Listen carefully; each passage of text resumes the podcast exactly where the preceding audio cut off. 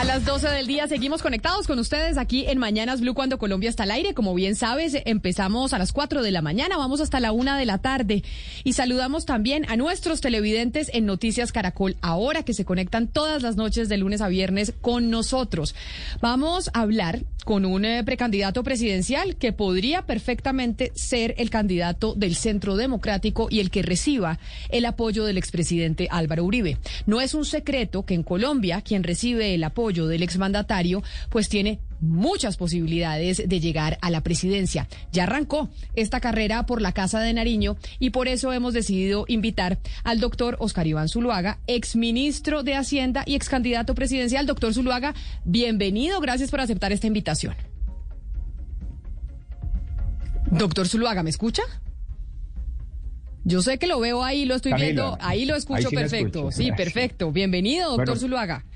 Gracias, Camila. Primero, agradecerles esta amable invitación. Un saludo para usted, todo su equipo de la mesa de trabajo, toda la audiencia en Colombia y en el mundo de Blue y de Caracol Televisión muy complacido de estar con ustedes para que hablemos de interés, temas de interés para todos. claro que sí, porque arrancó la carrera presidencial, doctor Zuluaga, y hemos visto que en su partido, el Centro Democrático, pues diferentes personas que habían manifestado querer ser precandidatos para entrar en la contienda, pues apenas vieron que usted se metió, dijeron, no, nosotros nos retiramos y apoyamos a Oscar Iván. Entre ellas, por ejemplo, Paola Holguín o ayer Ernesto Macías, expresidente del Senado y senador del Centro Democrático, también dijo, yo ya no quiero ser candidato, yo quiero apoyar a Oscar Iván. ¿Todos en el partido lo están apoyando, doctor Zuluaga? Pues mire, Camila, la primera decisión fue ser precandidato. Yo no he establecido ninguna condición. He dicho que me someto al procedimiento que el partido decida. Obviamente tengo una trayectoria de 30 años de vida pública.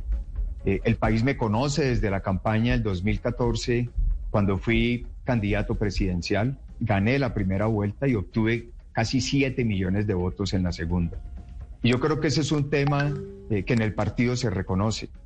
Pero también debo decir que los otros precandidatos son personas capaces, personas que tienen méritos, que están en una competencia sana. Y yo creo que eso es bueno para el partido, estimular liderazgos y que en su momento pues, los electores del partido, los militantes puedan escoger quién es el que mejor puede representar al Centro Democrático en la contienda presidencial para el 2022. Yo agradezco mucho el respaldo que me dio la semana pasada la senadora Paola Holguín y también el senador Ernesto Macías. Creo que es un mensaje de unión. Lo más importante para nosotros hoy en el partido es ver cómo nos vamos unificando, porque es de la única forma como podemos darle una respuesta clara al país.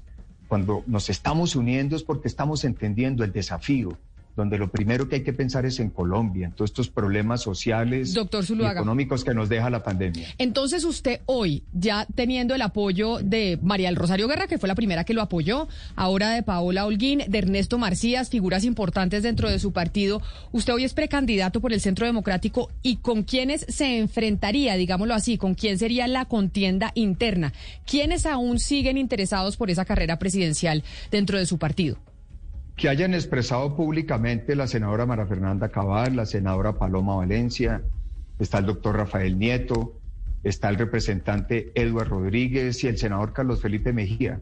Ellos en algún momento han dicho que aspiran a participar en este proceso en su calidad de precandidatos y ya vendrá ese proceso que el partido tendrá que definir. Por ahora, pues mi, mi propósito es avanzar en ese camino de las propuestas, de las soluciones yo quiero ganarme esa nominación. Tengo una propuesta ambiciosa, generar dos millones de empleos dignos, bien remunerados. Y espero que esa discusión al interior del partido se nutra con todas esas alternativas. Yo quiero hacer una campaña con respeto, con ideas, con propuestas y ganarme en una sana competencia, en primer lugar, ser el candidato del Centro Democrático. Sí, doctor Zuluaga, usted ya algo marca en las encuestas, hemos visto algunas de donde ya aparece su nombre eh, con algunos puntos favorables, pero sigue siendo el puntero de las encuestas Gustavo Petro. ¿Usted cree que eh, pasaría a segunda vuelta usted y que su rival sería Gustavo Petro? ¿Cómo lee usted el fenómeno Petro hoy en día? Pues digamos, Petro lleva muchos años y prácticamente ha seguido en campaña desde, desde el 2018. Pero claramente lo que hoy dicen las encuestas es que hay un espacio muy importante para crecer, para presentarle a los colombianos con propuestas para que me puedan acompañar. Yo tengo la experiencia del 2014. Yo recuerdo en el 2014 que para la primera vuelta a dos meses era el quinto entre cinco y la gané. Gané esa primera vuelta. En ese momento derroté al candidato presidente. Y me parece que esa fue una lección de que cuando se trabaja con propuestas, cuando uno se sintoniza con los problemas de los ciudadanos y logra captar su interés con propuestas serias, responsables, eh, es posible ganar y avanzar en materia política. Creo que este escenario sigue siendo igual. Obviamente los tiempos son distintos. El 2021 y el 2022 tienen grandes diferencias frente a lo que fue el 2014, pero la tónica sigue siendo la misma. Presentarle propuestas al país como esta que le he mencionado, dos millones de empleos dignos, bien remunerados y otras más que he tenido la oportunidad de ir construyendo con muchos empresarios, trabajadores, líderes sociales. Porque yo siempre he entendido la política, que hay que escuchar, que hay que concertar, que hay que tratar de unir. Y ese es mi talante y es mi propósito en esta campaña que, he iniciado en la búsqueda por la presidencia. doctor Zuluaga, usted nos hablaba de su campaña en el 2014 y han pasado ya unos años y creo que en este momento cuando uno mira pues digamos eh, todas las encuestas etcétera la preocupación de los colombianos pues es, es, otra es otra. La del 2014 es otro país. Acá el empleo importa importa la inseguridad importan muchos temas. Pero su partido ha insistido en hacer campaña alrededor de la paz alrededor del acuerdo alrededor del no alrededor de la JEP alrededor de, de, de las disidencias de las FARC etcétera. Usted va a seguir insistiendo en cambiar en renovar la JEP y seguir insistiendo en el no y seguir insistiendo en los acuerdos de La Habana? Yo he sido claro, Valeria, saludándole, buenas tardes, en cuál es mi posición sobre eso, entendiendo lo que hoy vive el país. Eh, el entorno es hoy vivimos una pandemia que nos deja unos efectos en materia social y políticos muy delicados. 15 meses de pandemia, que es la crisis más grande que ha vivido no Colombia, la humanidad en los últimos 100 años significan 15 años de retroceso en términos de movilidad social. Y eso es muy grave para el país. La pobreza, el desempleo, el aumento de la desnutrición, eh, las desigualdades que se han acentuado para las mujeres y los jóvenes. Por eso yo creo que hoy los temas son diferentes.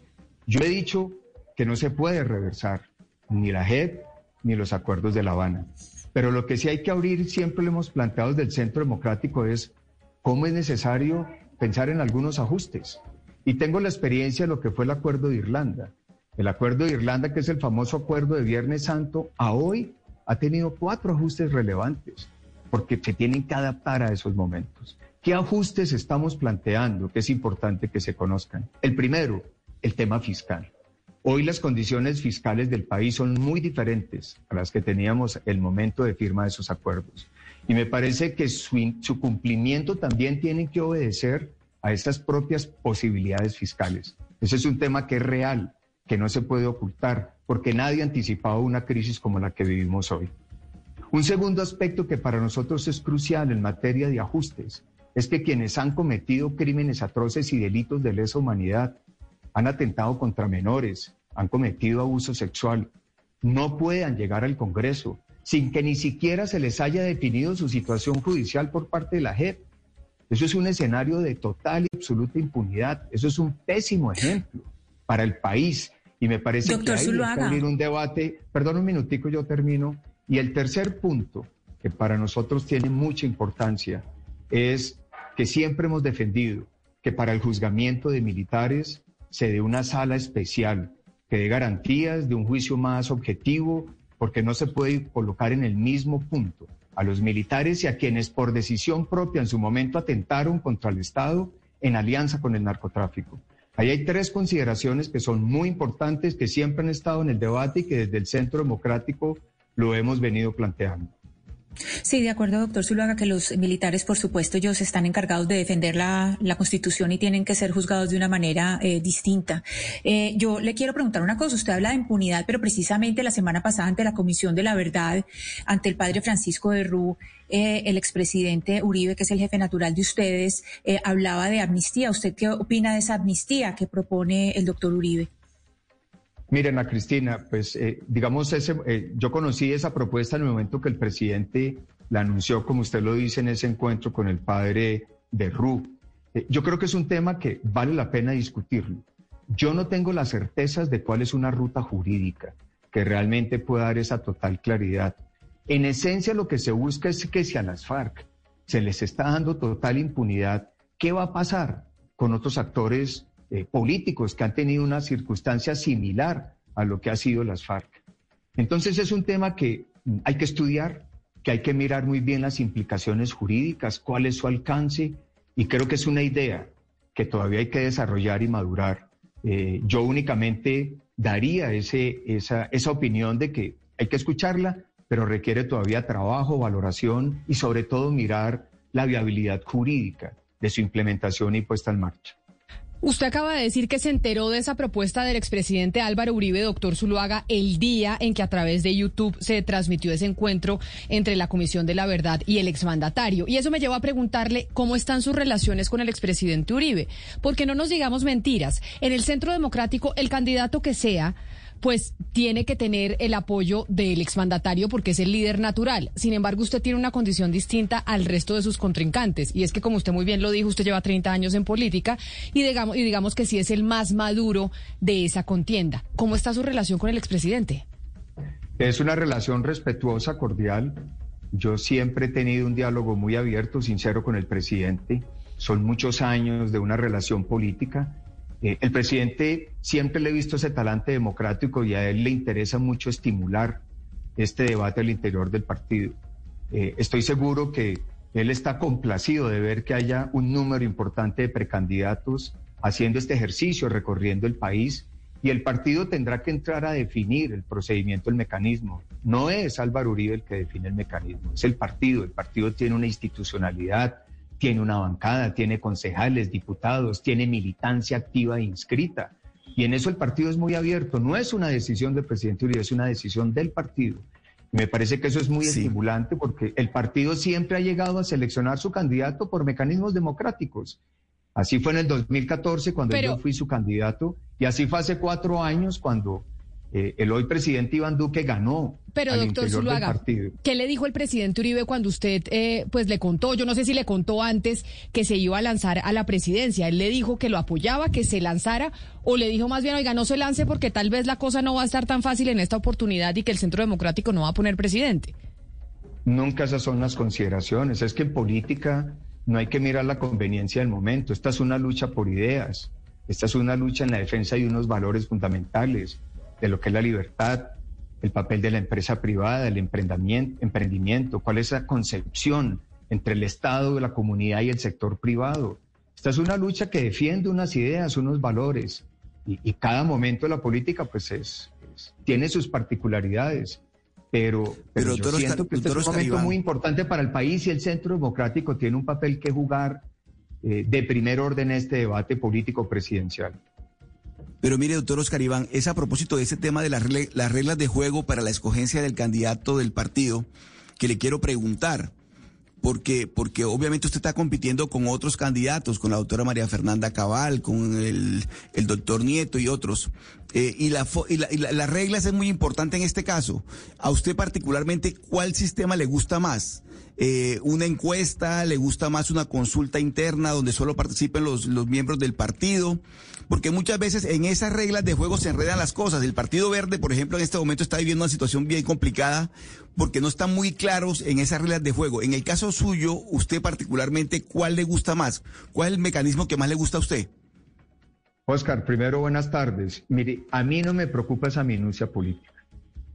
Yo me acojo a la regla que define el partido. No tengo ninguna observación. Yo en eso no me desgasto. Yo estoy dedicado a construir propuestas, como lo he estado en estos últimos años que estoy alejado de la política, escuchando a muchos sectores, líderes sociales, trabajadores y empresarios. Porque es que yo he venido construyendo con esfuerzo, escuchando a la ciudadanía, por ejemplo, esa propuesta para la mujer tan importante. Hoy en Colombia, y esta es una cifra impactante, el 41% de los jefes cabeza de hogar son mujeres. Así lo muestra el censo del 2018. Esa es una realidad sociodemográfica impresionante para Colombia.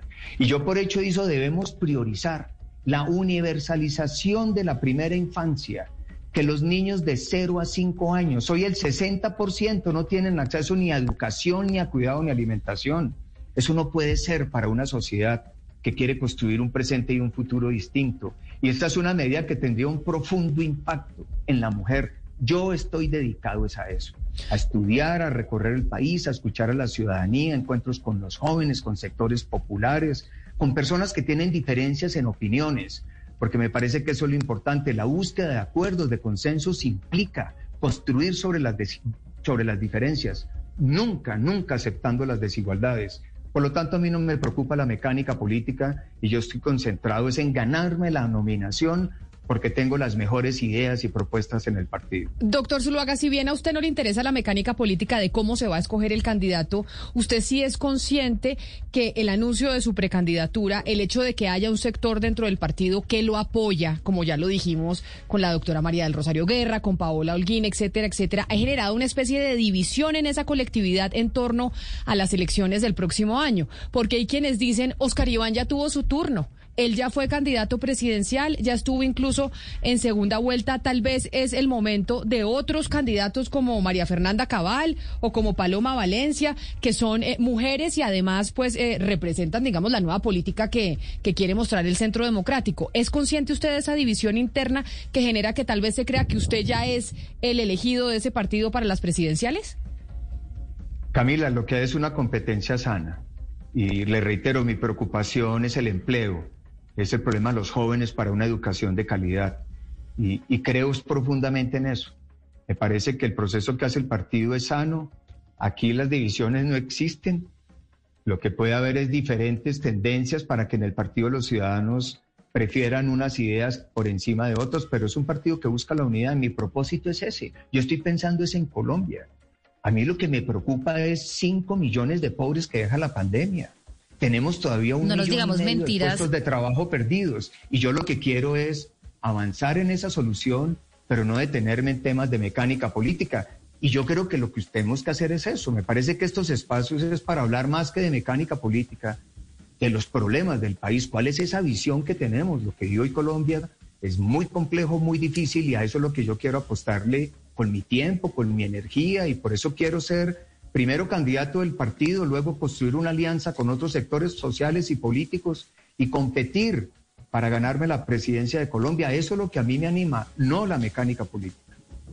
Sí, pero doctor Oscar Iván, cuando usted dice que en el partido hay unidad, eh, digamos, cuando uno mira un poco que eh, lo, que ha sido el gobierno de Iván Duque, pues uno mira que parte de la oposición más dura la ha tenido dentro del partido. Los extremos del partido del Centro Democrático han sido muy duros con el presidente Iván Duque y usted, pues no solamente es uno de los candidatos más maduros, pero también más moderados, más moderados como lo era un candidato como Iván Duque. Y por eso le dicen a usted de pronto que usted pues no tiene como un aire de renovación del partido y que usted es lo mismo de antes, etcétera. ¿No le preocupa que esa oposición que le vayan a hacer dentro del partido lo vaya a afectar a usted, diciendo que usted no presenta una renovación dentro del partido y que es un poco más de lo mismo? Valeria, mi única preocupación son los problemas del país. Esa es mi preocupación central y eso es lo que me tiene otra vez en esta aspiración presidencial. Y, y espero contribuir a ese debate con lo que estoy, con lo que estoy haciendo. Hay cosas positivas del gobierno. Manejo de la pandemia, ya pasamos de 33 millones de vacunas. En seis meses se duplicó la infraestructura de camas hospitalarias. Tres millones de colombianos que jamás habían recibido un apoyo del Estado y vivían en condiciones de pobreza extrema a través de ingreso solidario y tienen un ingreso. Lo que se logró en matrícula cero para 700 mil jóvenes. O los resultados en materia de, de vivienda y de subsidios, el más alto en la historia, lo que se logró en el año 2020. O la protección de 6 millones de empleos formales con el plan de apoyo al empleo. Yo soy un hombre que miro sobre lo positivo, yo construyo sobre lo construido, porque creo que la política es eso. Hay que reconocer errores, claro, pero yo estoy preocupado por los problemas del país hacia adelante, cuál es mi visión de país, hacia dónde tiene que ir la educación de calidad, cómo vamos a generar esos dos millones de empleos, cómo vamos a crecer nuestras exportaciones, cómo vamos a lograr transformar el sector agropecuario para que desde la ruralidad pueda haber mayores niveles de bienestar cómo vamos a reenfocar el Estado hacia un país de regiones. Esos son los temas que me gustan de la política, por las cuales yo hago política y esa es la razón para aspirar nuevamente a la presidencia. O sea, ¿a usted, ¿a usted no le preocupa, doctor Zuluaga, la popularidad tan bajita del presidente Iván Duque, presidente a propósito del Centro Democrático? ¿Usted cree que, que eso podría afectar su, su aspiración eh, de llegar nuevamente a la presidencia por ese partido? Somos partido de gobierno y hay que reconocer errores, pero hay que también destacar las cosas buenas. Hoy la economía se está recuperando. Ustedes vieron los indicadores de la semana pasada del índice de confianza de Desarrollo, ¿dónde está? Vieron los resultados del crecimiento del segundo trimestre. Este año vamos a crecer por lo menos al 7,5%. Tenemos un momento muy favorable y tengo la certeza que las cosas pueden ir mejorando en esa dirección. Vamos a ir gradualmente reduciendo esa tasa de desempleo. La inversión extranjera sigue creciendo. Los ingresos post turismo y remesas siguen llegando. Yo creo que este es un país que ha demostrado tener una capacidad para reaccionar, una capacidad de resiliencia muy, muy, muy relevante. Y tenemos problemas, pero por eso esta campaña tiene que servir para mostrar cuál es ese camino para superarlos. Y yo en ese sentido, pues tengo, soy mucho más optimista de que lo que yo, lo que yo he visto en mi recorrido a las regiones es espectacular en obras de infraestructura, en el tema de vías primarias y secundarias y terciarias. Ahí hay un gran avance, los alcaldes dan fe de ello. Entonces, hay mucho también para mostrar, mejorar en esa comunicación, pero por supuesto, también reconocer los errores y donde nos hemos equivocado. Y, sobre eso quiero preguntarle, eh, sobre reconocer errores. Usted que hace parte del partido de gobierno, que le toca de pronto, pues, digamos, eh, renovar el mandato que va a dejar eh, el presidente Iván Duque, ¿qué errores reconoce de esta administración? ¿Qué errores le reconoce usted al gobierno de Iván Duque? Le doy un caso puntual, por ejemplo yo hubiera militarizado el puerto de Buenaventura desde el primer día. Lo más delicado de la protesta y lo que ocurrió en el bloqueo, lo que ocurrió en la primera línea, el vandalismo, en los últimos meses, en mayo, junio, fue haber durante 35 días haber cortado la cadena de suministro para Colombia. Eso es un hecho muy grave. Yo hubiera militarizado desde el primer día el puerto de Buenaventura. Eso no puede ser transable. Eso no es motivo de discusión. Esa es la fuente de entrada y salida de nuestros bienes y servicios. Ese, por ejemplo, es un tema que en su momento yo señalé y que hubiera esperado una reacción muy diferente. Doctor Oscar Iván, eh, usted dice que va, pues que quiere construir sobre lo construido, pero lo cierto es que mucha gente dice que la impericia del presidente Iván Duque, pues eh, finalmente va a enterrar el uribismo y que, en, pues entre muchas de las de las cosas que se dicen está basada, pues en su política exterior que ha sido, eh, pues que no ha sido la mejor, que le ha ido bastante mal. Habla mucho de la implementación de la reincorporación de, de, las personas de las FARC. Hay 200, 283 muertos, hay 66 masacres solamente este año. Entonces hay asuntos que van realmente mal. No es solamente eh, una cosa de percepción, sino que así lo dicen los datos. ¿Usted eh, está de acuerdo con estas, eh, estaría de acuerdo con empezar a hacer una campaña o con entrar en una campaña precisamente diciendo que usted no va a hacer lo mismo de Duque, es decir, desmarcarse de Duque y apuntarle a una campaña que claramente se enfoque en estos errores que han hundido y que tienen tan mal a la administración de Iván Duque? Ana Cristina, yo soy Oscar Iván Zuluaga. Yo aspiro a ser el candidato del partido y construir una alianza política con otros sectores sociales. Tengo unas propuestas que miran la situación de hoy de Colombia. Reconozco cosas muy positivas, pero creo que el liderazgo tiene que mirarse en lo que es cada una de las personas. Cada persona tiene su trayectoria, su sello, eh, y eso es lo que yo quiero plantearle a los colombianos. El país me conoce, esto no es un tema de si es buena la encuesta o si es mala la encuesta, es que la política tiene que salirse de eso. Aquí son expectativas de qué puede ocurrir hacia adelante. Aquí lo único claro es que hay que luchar para que Colombia pueda dar un salto y solucionar unos problemas que hoy nos deja esta pandemia.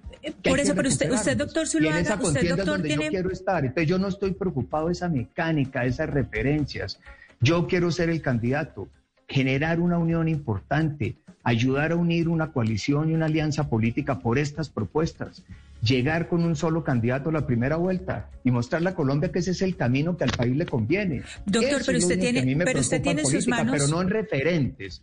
Yo no hago política por referentes, Ana Cristina, que si me parezco a este, que si no me parezco al otro. Esas son preocupaciones muchas veces de ustedes periodistas Pero, pero, doctor, discúlpeme, usted dice, usted dice, usted, usted dice, doctor, que usted no hace políticas por referentes, pero hace unos días le respondió al periódico El Tiempo que había dos pandemias y que una de las pandemias era lo que había quedado del, de la, del gobierno de Santos, es decir, mirando con retrovisor. Entonces, sí está haciendo política con referentes. Usted está mirando hacia atrás y una vez más poniendo el, el retrovisor eh, en el gobierno Santos. Y uno se pregunta, pero por Dios, ya va a terminar el gobierno de, de Iván Duque, ¿hasta cuándo van a poner ese retrovisor y se va a entrar al gobierno otra vez a otro gobierno poniendo retrovisor. Perdóneme, pero una cosa es hablar de los errores y otra cosa es retrovisor. Entonces nos quedamos callados. Entonces su, su tesis es que no hablemos del pasado. ¿Cuántas consejerías, cuántas agencias se crearon? Claro que el gobierno anterior dejó un Estado mucho más burocratizado. Y eso es parte de lo que yo propongo. Hay que recuperar la austeridad del Estado, del gasto. Eso es una clara diferencia. Pero eso no quiere decir retrovisor, eso quiere señalar hechos concretos, con argumentos, con ideas. Pero en eso no se puede confundir, porque lo que usted plantea es entonces no podemos hacer una sola crítica, no. Tenemos derecho a plantear, así como muchos van a criticar lo que pudo haber hecho hoy el gobierno del presidente Duque, en eso consiste este ejercicio, pero se discute es ¿Por qué creo yo que hay un Estado que se dejó burocratizado? ¿Cuántas agencias ah, se bueno, crearon? no, no, doctor, no. Entonces queda, queda muy claro, queda muy claro que usted sí puede hacer campaña con referentes que sean de la oposición o de otros partidos, pero no de su partido. Es decir, usted sí puede hacer referentes, referentes de otros. me queda claro que es su interpretación, la respeto, Ana Cristina, pero eso no es lo que yo estoy planteando. Eso no es, es su interpretación, pero eso no es lo que yo estoy diciendo. Doctor Oscar Iván Zuluaga, usted dice yo quiero ser el candidato del Centro Democrático. Quiero que vayamos con un candidato unido, con un candidato único y que vayamos a dar la pelea contra Gustavo Petro o contra quien sea del centro que vaya a, ir a esa contienda. Pero hay varios candidatos que, que ya han hablado de querer estar ahí, como por ejemplo del Partido Conservador. Ya tenemos precandidato a Juan Carlos Echeverry. No sabemos ahí si el señor Barguil, senador, se va a meter en la contienda o no, o Mauricio Cárdenas también se habla de Enrique Peñalosa, se, se habla de Federico Gutiérrez, es decir, hay muchos eh, candidatos de la derecha que aspiran a ser ese representante de la unidad. ¿A usted con quién le, le gustaría entrar a esa contienda de marzo? que es esa consulta que definirá cuál será el candidato de la derecha, si es que esa es la mecánica que se va a aplicar. Sí, mi propósito, Camila, es, y lo reitero, primero, avanzar en ganar la candidatura del Centro Democrático. Y luego, contribuir a formar y a conformar una alianza y una coalición política con otros sectores. ¿Quiénes? Pues claro, el Partido Conservador, los grupos cristianos, ojalá el Partido de la U, Cambio Radical, Enrique Peñalosa, Federico Gutiérrez. Con ellos hemos hablado en muchas instancias. Definir un mecanismo democrático. Claramente la posibilidad es una consulta interpartidista en marzo y el que gane será el candidato. De eso no hay ninguna objeción. Eso no quiere decir que yo soy el candidato de esa coalición. No, el que la gane. Yo aspiro a participar en nombre del Centro Democrático, pero el que gane esa alianza, el, que gane esa consulta, si ese es el mecanismo definido, pues será el candidato y todos pero entonces apoyar a ese candidato de la coalición. Pero según lo entiendo, usted va en la línea de que hay que hacer una consulta interpartidista porque en las próximas elecciones vamos a tener casi que tres vueltas. La de marzo, que es la consulta, la primera vuelta en mayo y la segunda en junio. Entonces, si está usted en la línea y es una de las personas importantes del Centro Democrático que quiere ir a consulta interpartidista, ¿para cuándo más o menos se va a definir el eh, mecanismo para elegir al candidato del Centro Democrático? Yo sé que usted dice que eso nos interesa mucho a los periodistas, que a usted no tanto, pero es que si no se pasa ese filtro, pues no se puede ser candidato de la colectividad, doctor Zuluaga, por eso es que importa. Claro, lo que a mí no me interesa es la mecánica, pero por supuesto en política tiene que haber tiempos para todo. En diciembre hay que inscribir las candidaturas y las listas a Cámara y Senado. En diciembre los partidos tienen que anunciar si van a participar y van a desarrollar una coalición interpartidista. Y eso marca los tiempos. Por supuesto que tiene que haber unas definiciones antes de que se acabe este primer semestre y antes de que se, se inscriban las listas. Ahí tiene que haber una definición de quiénes podemos participar en una consulta, quiénes estamos dispuestos y cuál sería el candidato. Ese tiempo tiene que recurrir ahora en los próximos meses. Doctor Oscar Iván, le voy a preguntar por los dos candidatos o precandidatos que están punteros en las encuestas, el doctor Gustavo Petro y el doctor Fajardo, Sergio Fajardo. Usted que está arrancando, está aprendiendo motores ahora en esta segunda campaña, ¿cómo analiza estas dos candidaturas, la del doctor eh, Petro y la del doctor Fajardo, teniendo en cuenta, doctor Oscar Iván, que esta campaña va a ser muy distinta a la pasada? Esta va a ser una campaña bastante, bastante hostil, o sea, va a haber mucha, no va a ser una campaña fácil. ¿Usted cómo analiza esas dos candidaturas? Pues yo creo que, digamos, son candidaturas que vienen ya de varios años, que tienen eh, posicionamiento propio, que tienen un espacio definido, como lo muestran eh, su participación en contiendas electorales anteriores. Yo estoy preocupado es en que conformemos esta alianza de sectores en los que tenemos coincidencias sobre el tema de la empresa privada, la inversión, sobre el modelo educativo que necesitan los jóvenes, sobre estas propuestas de primera infancia para las mujeres, que es absolutamente fundamental. Eh, entonces, nosotros tendremos que avanzar con quienes tenemos esa coincidencia y la contienda política será esa. Y será el que más votos tenga es el que gana y nosotros tendremos que dedicar juiciosamente a ganar ese respaldo mayoritario de los colombianos. Pero tiene que ser a partir de unas coincidencias sobre una forma de ver el país y qué soluciones le damos a los problemas que hoy enfrentamos, en parte producto de la pandemia que ha acelerado los problemas sociales y económicos. Sí, doctor Zuluaga, pero hablando de Gustavo Petro, las encuestas hablan muy bien de él y hay quienes dicen que lo mejor que le podría pasar a Gustavo Petro en segunda vuelta es enfrentarse contra el Centro Democrático. No sé si usted cree que el Centro Democrático debe especular con eso, tener otra estrategia frente a eso y que paradójicamente quizá el Centro Democrático termine dándole la presidencia a Gustavo Petro. ¿Usted no, no piensa que, ese, escenario puede ser posible? ¿Cómo lo ve? Estamos preocupados de construir una propuesta que, que se gane el apoyo de los colombianos. En el 2022 hay que movilizar 11 millones de colombianos para ganar la presidencia. Ese es el reto. ¿Cómo logramos esos 11 millones? Ganándonos la confianza, el corazón e interpretando los problemas de los ciudadanos. Por eso este ejercicio es propuestas del empleo, la forma de ver la educación, tema del sector rural, cómo tener un gasto austero en el Estado, cómo disminuir todo ese gasto burocrático. Estoy planteando esa reforma política que reduzca el Congreso, que reduzca el salario de los congresistas, que, que vuelva al esquema de listas cerradas, que acabe el financiamiento privado. Esos son los temas con los cuales tenemos que conquistar 11 millones de colombianos para ganar la presidencia y esa tiene que ser nuestra preocupación. Y hablando de propuestas, eh, doctor Oscar Iván Zuluaga, y mirando hacia el futuro, uno de los lunares, como decía Ana Cristina de la presidencia de Iván Duque, ha sido pues el manejo de las relaciones exteriores y se ha visto específicamente con el manejo de Venezuela, que pues la caída del muro de Berlín eh, con Venezuela nunca se cayó, Juan Guaidó pues ya fue un desastre y pues Maduro en este momento está más atornillado al poder que nunca. ¿Cuál es su propuesta alrededor de Venezuela? ¿Usted estaría a favor de reanudar relaciones con Venezuela diplomáticas, al menos sentarse en una mesa de negociación con Nicolás Maduro. Cuéntenos un poco cuáles son sus propuestas alrededor del tema venezolano. Me parece que la llegada de la vicepresidenta a la Cancillería eh, puede favorecer mucho para encontrar cómo avanzar en ese tema de Venezuela. Venezuela es una dictadura, es un régimen, y mientras no se logre una transición a la democracia, pues será muy difícil poder superar los problemas que hoy tenemos. Me parece que hoy se abre un espacio con la reunión de México de la semana pasada.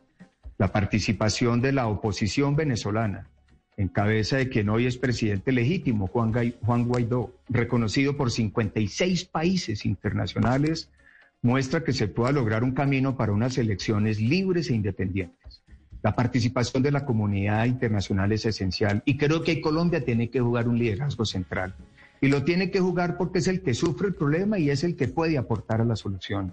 Y creo, por ejemplo, que una primera instancia Colombia tiene que hacer sentir su voz en esas negociaciones y participación internacional. Me parece que hoy Colombia tiene un argumento muy fuerte, el Estatuto de Protección del Migrante, que yo respaldo y apoyo. Me parece que lo que ha hecho el presidente Duque y el gobierno en ese sentido es valiente. Ha sido reconocido y admirado por la comunidad internacional. Y eso tiene que servir para que Colombia sea mucho más proactivo en buscar esa negociación que permita esa transición a la democracia con elecciones, con elecciones libres e independientes, que es lo que ha pedido la oposición de Venezuela y así lo ha hecho saber desde la negociación de México. Me parece que ese es un buen inicio y podría ser una señal muy interesante de poder encontrar una salida a Venezuela con la participación de la oposición y con la participación de la comunidad internacional. Doctor Zuluaga, en este momento eh, juegan un papel muy importante en la política nacional los jóvenes y, las mujeres, pues las mujeres en todo el mundo, la participación política es fundamental. ¿A usted con quién le gustaría trabajar? Y, no me diga pues de la unidad, sino que dígame nombres de, de, los jóvenes de su partido, de las mujeres de su partido, y no necesariamente para vicepresidencia, sino que si usted tuviera un equipo de trabajo, ¿con quién se soñaría usted trabajar desde jóvenes y mujeres? Pues hay muchas personas que hoy eh, hemos ido vinculando de diferentes orígenes. Por ejemplo, el sábado yo estuve en un encuentro en Mosquera con un grupo eh, de jóvenes y de mujeres de estrato 1, 2 y 3 de una comunidad muy pobre. Y me impactó mucho un joven que dio un testimonio que hoy está en la universidad estudiando bilingüismo. Yo le dije, ¿por qué no me asesora? Usted que le ha tocado superar todos esos obstáculos, ¿por qué no me ayuda para que podamos construir una propuesta? Y creo que eso es lo que hay que buscar yo no quiero hacer una campaña pensando en política, sino que quiero hacer una campaña con personas que me puedan ayudar a orientar con testimonio de vida propia. Mi señora, por ejemplo, ha dedicado su vida al trabajo social en muchos sectores muy pobres y con ella hemos podido conocer mujeres valientes, luchadoras, que hoy son emprendedoras, son pequeñas empresarias. Yo quiero que ellas sean las que me ayuden en la campaña. Les he pedido que me ayuden a construir cuáles son esas propuestas que realmente interpretan a esos problemas de esos ciudadanos. Entonces no son nombres de élite, no son nombres famosos, son personas de carne y hueso que han hecho un esfuerzo y un trabajo muy representativo y que con su huella me pueden ayudar a orientar hacia dónde tengo que enfocar mis propuestas.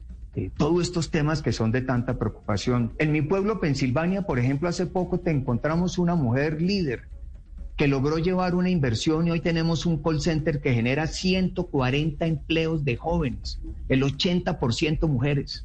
Una mujer extraordinaria de origen rural. Le he pedido que me ayude para poder construir esa propuesta de emprendimiento. Y eso es lo que yo quiero hacer. Y ya que mi compañera, ya que mi compañera le pregunta sobre con quién va a trabajar y usted hace tanto énfasis en las mujeres y lo he escuchado en esta entrevista, cosa que me alegra, eh, haciendo tanta referencia a la importancia de la política pública que ayude a las mujeres por cuenta de que son eh, cabeza de hogar en su mayoría en nuestro país, pues le tengo que preguntar por la vicepresidencia, porque dentro del Centro Democrático se dice que la vicepresidencia debería ser del partido en esta oportunidad y que no pase lo que sucedió con Oscar, con eh, Iván Duque y Marta Lucía Ramírez.